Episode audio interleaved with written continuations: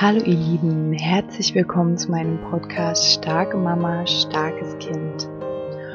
Heute möchte ich nicht über ja, ein offensichtlich pädagogisches Thema sprechen oder ja, was speziell zur Hochsensibilität ähm, erzählen.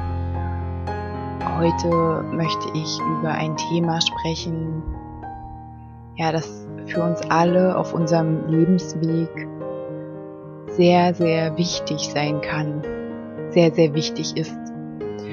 Und dieses Thema lautet Mut. Und wahrscheinlich wird diese Folge ja auch ziemlich persönlich. Und ähm, ja, ich wünsche euch wie immer ganz viel Spaß dabei.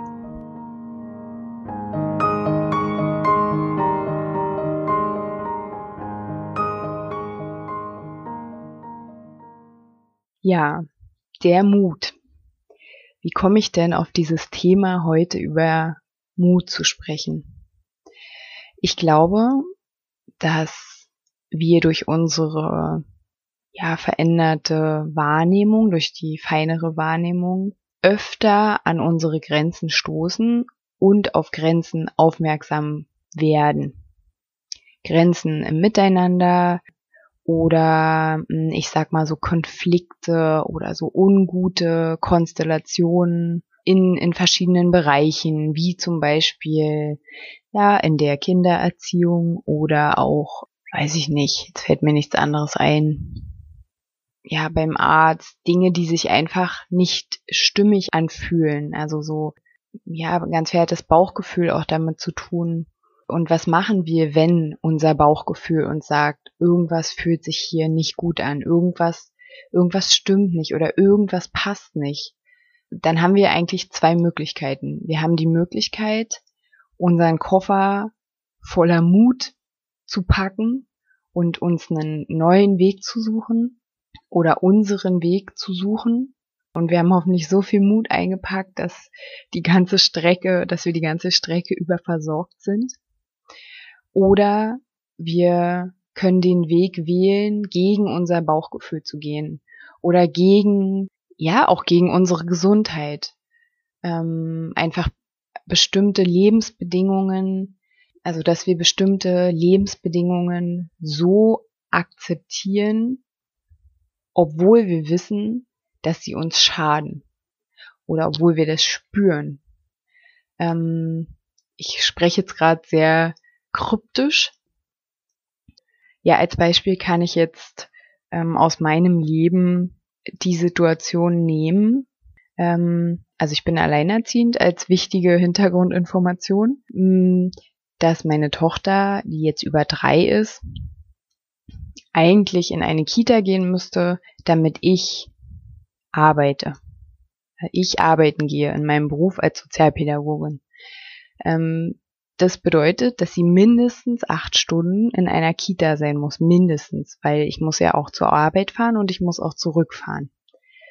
Ähm, so, nun ist aber das Thema ja, mal abgesehen von der Kita-Platzsituation in Berlin, dass meine Tochter hochsensibel ist.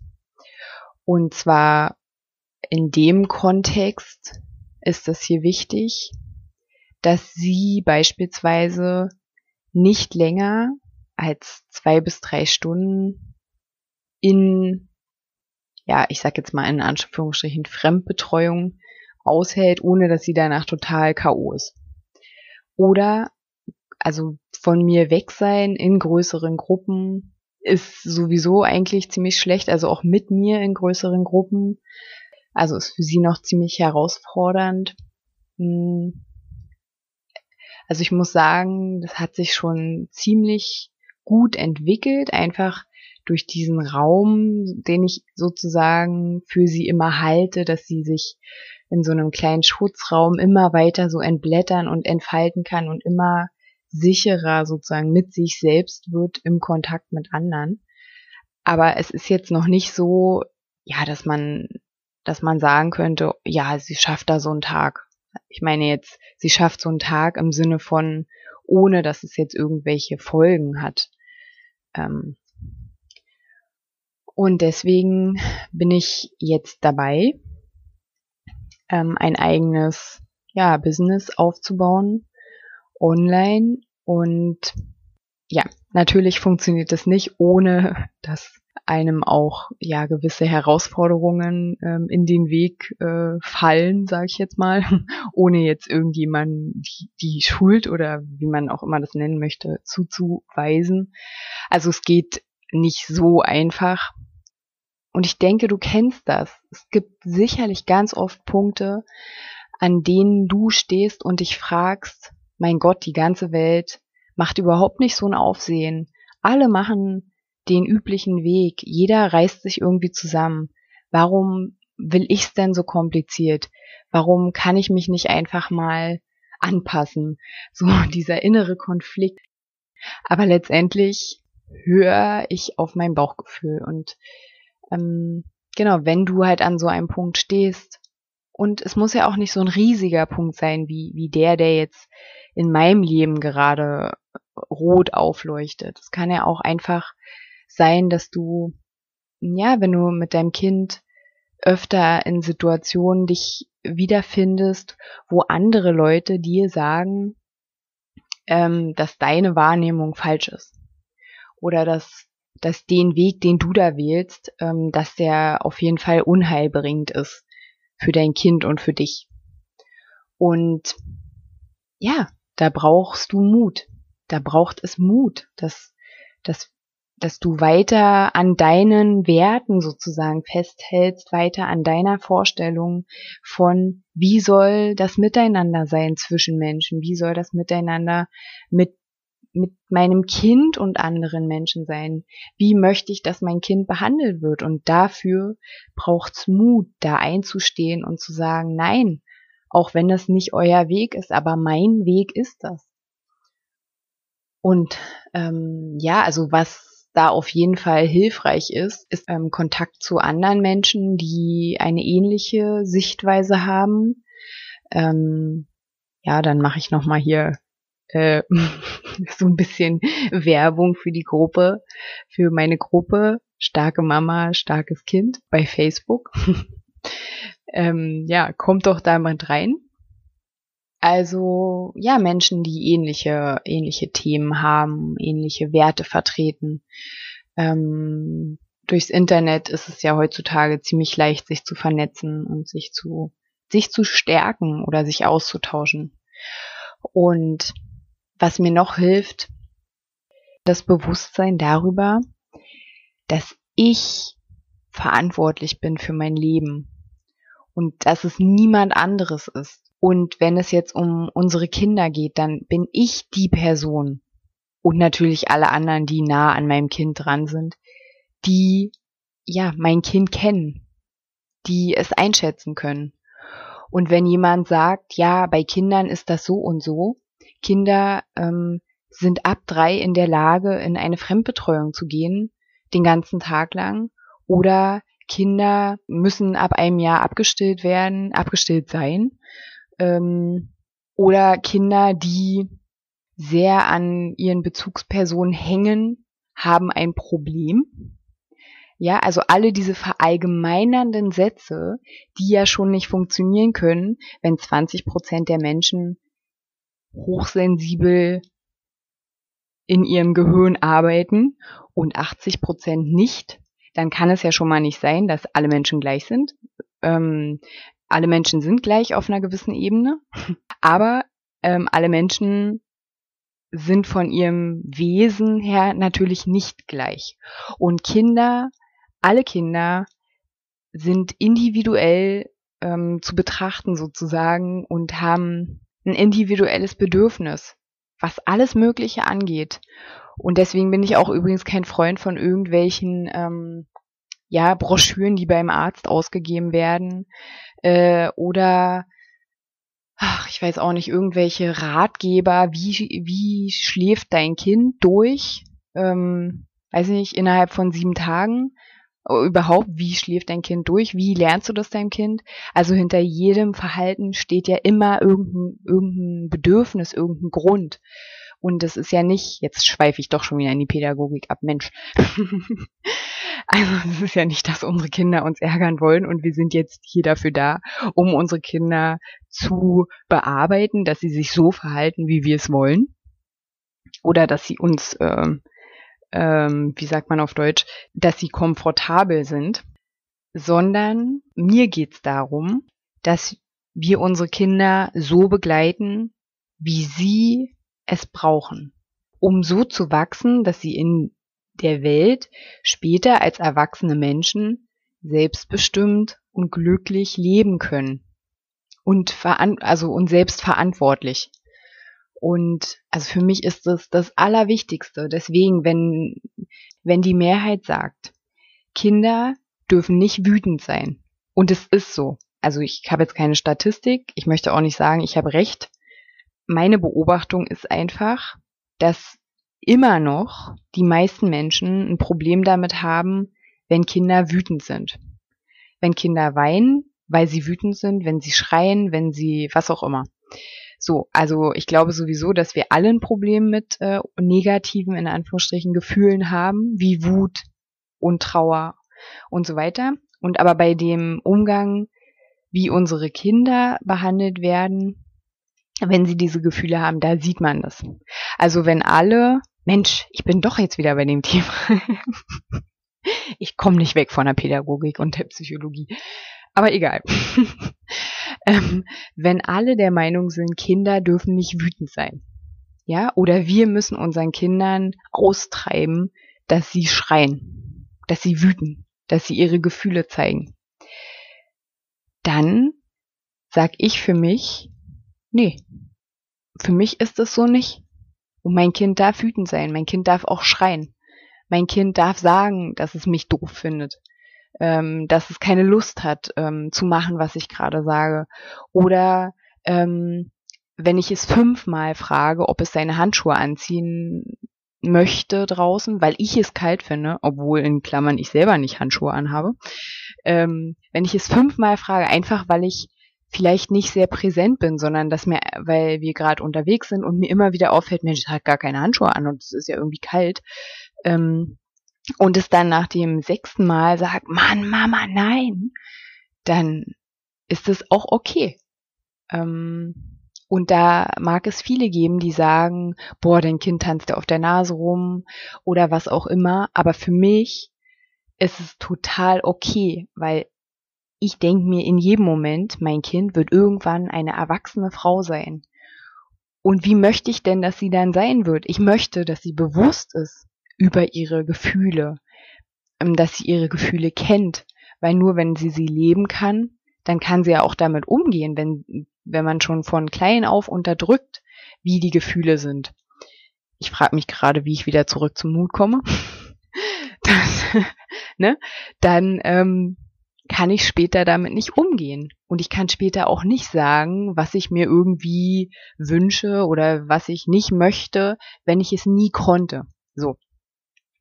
In diesen Momenten, wo man in der Außenwelt, weil es mag ja sein, dass man es zu Hause schön lebt und dass man damit gut umgehen kann und so, aber sobald man halt rausgeht, ähm, sei es zum Beispiel zu den Großeltern, die da eine ganz andere Sicht haben, oder einfach nur die Nachbarin oder im Supermarkt, ne, dass da irgendein, immer irgendwelche Kommentare fallen. In diesen Momenten braucht es einfach unseren Mut zu sagen, nein, für mich ist das der Weg. Für mich ist das der Weg, den ich gehen möchte mit meinem Kind. Ja, also eigentlich möchte ich mit dieser Folge jeder oder jedem, wer auch immer zuhört, und egal um welches Feld es geht, um welches Themenfeld, möchte ich eigentlich Mut machen. Ich möchte sagen, steht zu euren Werten. Und davor, bevor ihr zu euren Werten steht, ähm, versucht eure, ja, eure eigenen Gefühle wahrzunehmen, eure Bauchgefühle und versucht die anzunehmen und versucht ähm, auch da da reinzuführen, die nicht gleich wegzudrücken, wenn ihr denkt, boah, nee, das ist ja jetzt, oh Gott, das macht jetzt mein ganzes Leben super kompliziert und alle anderen reißen sich zusammen, das was ich vorhin gesagt habe. Ähm, nee, ich gehe den einfachen Weg. Dieses, ich bin mir sicher, dieses Bauchgefühl wird sich immer wieder zeigen. Es wird immer wieder hochploppen. Und ja, also hört auf euren Bauch, kennt eure Werte und ähm, ja, steht für diese Werte ein. Du bist auf keinen Fall ohnmächtig. Du kannst in jeder Situation für dich einen Weg finden, die Situation auf eine gewisse Art und Weise zu beeinflussen. Vielleicht wird es nicht immer sofort so, wie du es dir vorstellst. Vielleicht geht es nicht immer leicht, aber zumindest hast du einen gewissen Spielraum mitzugestalten. Und ja, letztendlich ist es auch egal, was andere denken. Ähm, was ich immer ganz wichtig, wenn ich mich mit ähm, Freunden, Menschen unterhalte und die mir sagen, ja, der hat aber das und das gesagt und ach, ich sollte das doch bedenken und stimmt, vielleicht hat er ja recht und ich sollte mir wirklich mehr Gedanken machen und ich sollte den sicheren Weg gehen, dann bitte, ähm, wenn euch jemand einen Ratschlag gibt, dann schaut immer, wie lebt der denn selber? Also lebt der so, dass ich sagen kann, ja, das ist ein Stereotyp für mich, so ein Idealbild für mich, dann natürlich, wenn du mit dem in Resonanz gehst, dann, dann orientiere dich daran. Aber meistens ähm, viele Menschen, ach, ich mag eigentlich die Verallgemeinerungen nicht, aber trotzdem viele Menschen sind oft in dieser Denkweise unterwegs, ja lieber den Spatz auf dem Dach. Nee. Oh Mann, wie geht der Spruch? Ihr wisst sicherlich, was ich meine. viele Menschen sind so unterwegs, dass sie lieber den sicheren Weg gehen. Auch wenn sie tot unglücklich sind und wenn sie jeden Tag denken, och, ähm, ich halte das nicht mehr aus oder noch fünf Tage bis Freitag oder mh, mm, ich bin so müde, ich kann nicht mehr. Also das ist der Weg, den viele Menschen einschlagen. Und ich möchte jeden und jede, die zuhört, wirklich ermutigen, sucht euren Weg, sucht den Weg, der euch glücklich macht.